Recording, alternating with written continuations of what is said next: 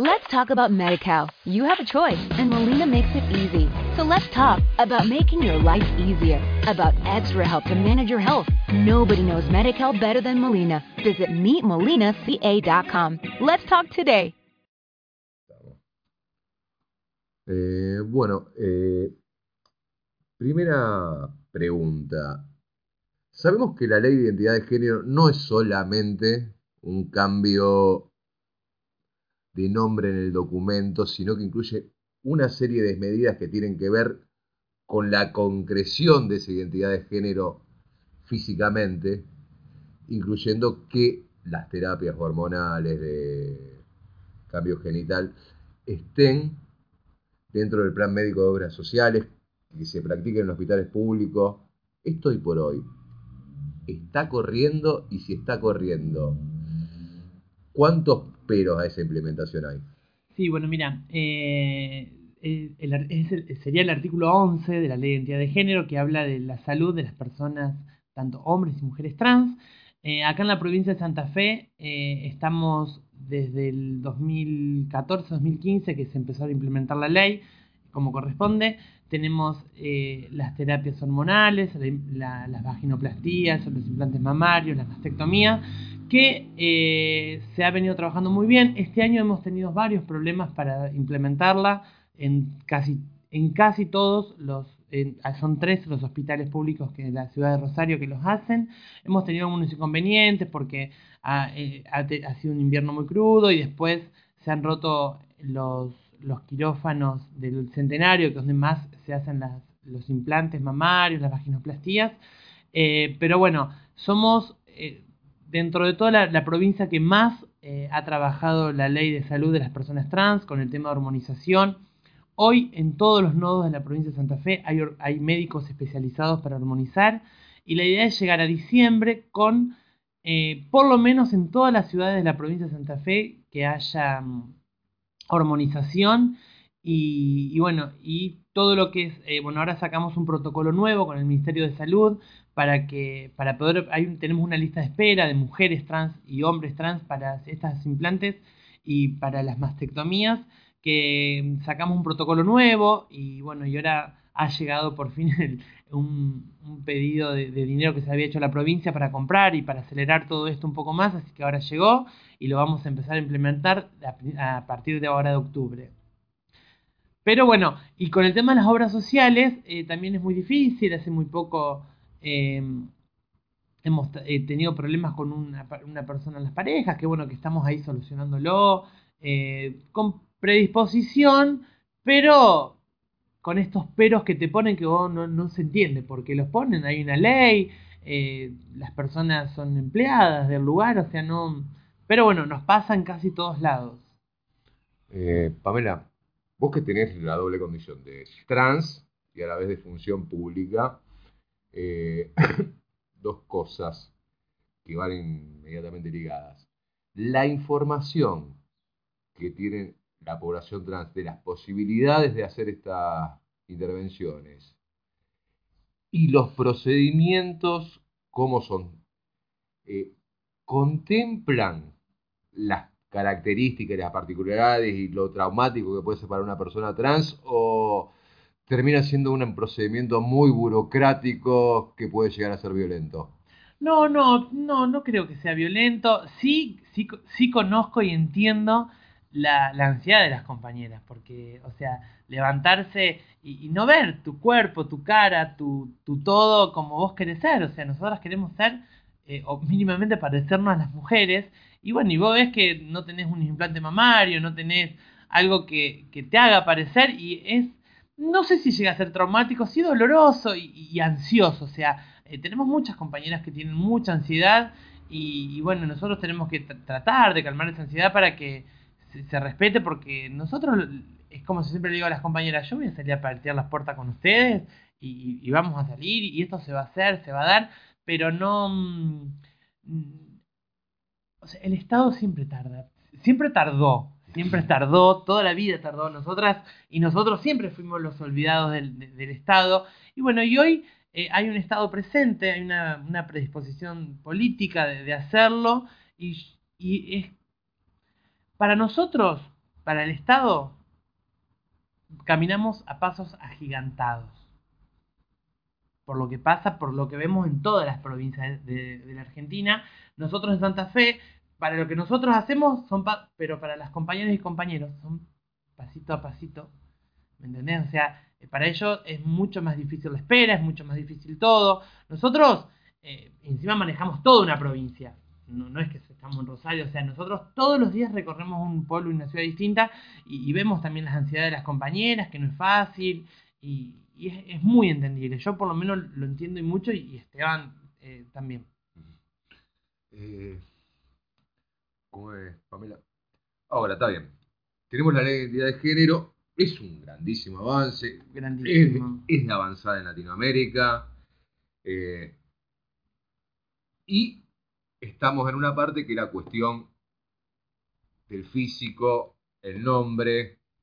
Ahora, ¿con eso se logra la integración de la persona trans o se necesitan otras medidas? No, no, no, a ver, eso, eso es para la persona. O sea, eso yo, yo soy mujer, yo tengo mi identidad y, a ver, a mí un, documento eh, no me dice que yo soy Pamela Rochi desde, los 14 años.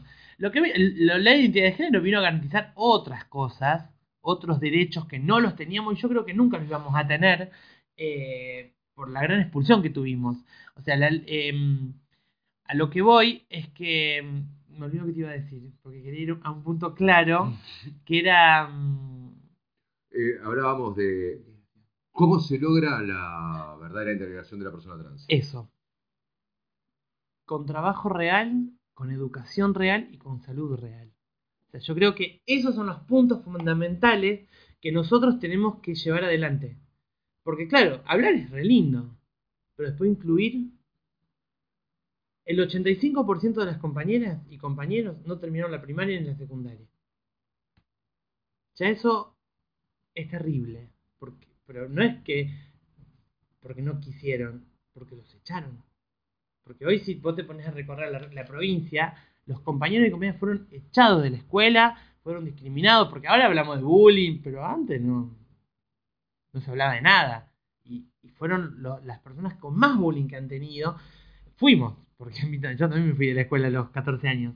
Em, y eso, eso a lo que voy es que la, es como que hay una, necesitamos una inclusión real en educación, salud, trabajo, vivienda. La vivienda es una de las cosas más traumáticas, más que, que a lo mejor adecuar su cuerpo. O sea, lo que no, no tener una vivienda, no, no tener un familiar, no tener eh, a veces muchas cosas es, terrible.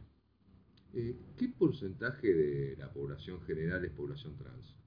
Nosotros eh, tenemos 700 hombres, 700 hombres y mujeres trans en la provincia de Santa Fe hicieron el cambio registral de identidad de género.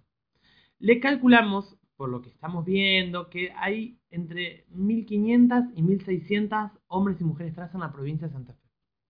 Que es un. o sea, el, eh, registro provincial eh, nos, nos, dice, estos, nos da estos datos y creemos que por una persona que no lo hizo, hay otra que lo hizo y más o menos le calculamos esa cantidad en toda, seguramente debe haber 400, 500 en Rosario, 400, 500 en Santa Fe y las demás dispersas por toda la provincia. Ahora, con una población que es el 0,5% de la población general, si no me, falta, no me falla el número. ¿Es tan difícil garantizar la inclusión laboral de esta población? No sé si es difícil, no sé si es difícil. Eh, es difícil porque el Estado tiene que dar el ejemplo primero por arrancar. Pues fíjate lo que pasó en la ciudad de, en la ciudad de Rosario. En la ciudad de Rosario se aprobó el cupo laboral trans, ya ingresaron cinco, supuestamente este año tendrían que ingresar las otras cinco. Nosotros acompañamos mucho lo que fue, esto un trabajo que hicieron totalmente las organizaciones. Nosotros después mm, eh, sí estuvimos mucho más presentes en la ciudad de Venado Tuerto, donde se aprobó el cupo laboral trans, donde están trabajando, donde acá Emi, que es de, Capitán Bermúdez, también está luchando por eso en el Consejo. O sea, es toda una lucha. Yo creo que eh, vos decís 1.500 personas, no es nada. No es nada, o sea, para todos los millones que hay en la, provincia no es nada. Pero sí es difícil porque antes de, dar un trabajo hay que capacitar, hay que, porque si no después mm, yo creo que más nos estigmatizan, nos critican, no, vos porque te pones una peluca y te dan un trabajo. Y no, esto nosotros tenemos varios recursos y, y, palabras para decir por qué la población trans necesita un trabajo real y el Estado tiene que dar el ejemplo. De eso lo tenemos muy claro. Y además, digamos, una cosa es la realidad que podemos tener una sociedad como Rosario. Totalmente. Que con todas nuestras cosas de pueblo grande somos una ciudad de dos, un área urbana de dos millones de habitantes. Sí. Ahora, cuando vas a Venado Tuerto, el mismo Capitán Bermúdez, que es parte de Gran Rosario. O Villana en el norte de la provincia. Villana en el norte de la provincia, digamos. ¿Con qué te encontrás? Sí, bueno, mira, eh, han pasado cosas y cosas. Hemos ido, por ejemplo, a Villa Ana, y Villa Ana es, hay una compañera trans en un pueblo muy chiquito, del, bien al norte de la provincia, y la chica eh, es secretaria del intendente, por ejemplo. O sea, y, vos llegas ahí y ves eso y decís, qué loco todo, porque me entendés, o sea, acá en el norte, el, el norte tan olvidado siempre, que pasan estas cosas, y hemos ido a otro lugar y no, no, no pasa nada, o como hemos ido eh, a algunas municipalidades que no nos han querido atender, o hay otras municipalidades que ya tienen 5 o 6 personas trans antes que nosotros lleguemos trabajando en la municipalidad, y hay otras personas que realmente tienen ganas de incorporar, de... Eh, nos pasó el otro día en Capitán Bermúdez, por ejemplo, lo, lo, los concejales quieren saber por qué las personas trans y más las mujeres trans no están incluidas en lo laboral. Y bueno, y como yo digo, nosotros tenemos varias telas por cortar y contarles por qué la población trans nunca fue incluida al, a lo laboral. Que vos podés darle todo. Pero yo creo que tener un trabajo digno es, lo, es la base de todo. Tener un trabajo, porque vos con un trabajo tenés tu casa, porque de última no, no la podés comprar, pero tenés un alquiler, te vestís, comés.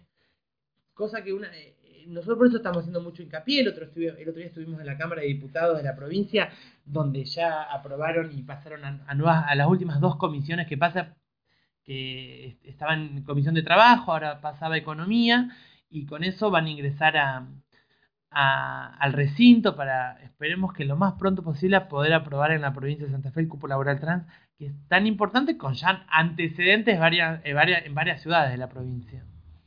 Eh, recordame, digamos, que por ahí, después con Emiliano quiero hacer una entrevista y la tengo que pensar bien, eh, que por ahí la problemática del varón trans es un poco diferente, pero la población de la mujer trans, ¿qué expectativa de vida tiene? ¿Y qué salida laboral sigue encontrando y por hoy de forma mayoritaria? Sí, mira, eh, las, mujeres trans tienen una expectativa de vida de 40 años, entre 40 y 45 años. O sea, esa es la expectativa de vida por el Ministerio de Salud de la Nación, está constituido. Y después tenemos eh, el 90%, 90-94% de mujeres trans ejercen la prostitución. O sea, es un...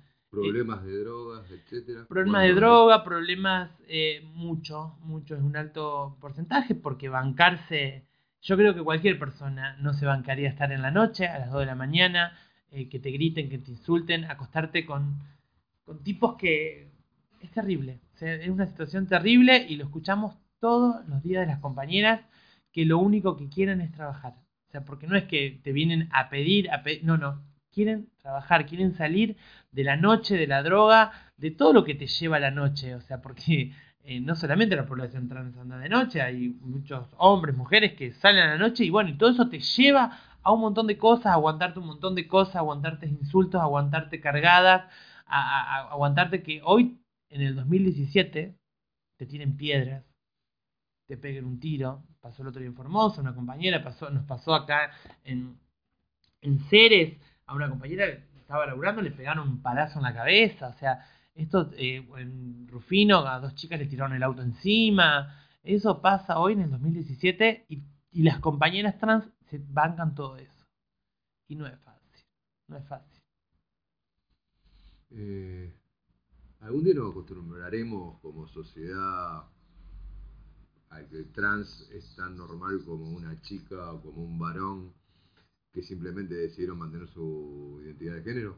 Sí, sí. Yo tengo, yo tengo fe que va a pasar, pero va a pasar cuando el Estado dé el ejemplo. Cuando el Estado dé el ejemplo y, y, hoy y ir a, no sé, al API a, y haya una mujer trans atendiéndote, va a ser lo más común del mundo. Va a ser lo más natural del mundo que ir a, un- a una dependencia provincial, nacional, y que haya una mujer trans o un varón trans, obviamente. Muchas gracias. Pamela. No, gracias a vos. Let's talk about MediCal. You have a choice, and Molina makes it easy. So let's talk about making your life easier, about extra help to manage your health. Nobody knows MediCal better than Molina. Visit meetmolinaca.com. Let's talk today.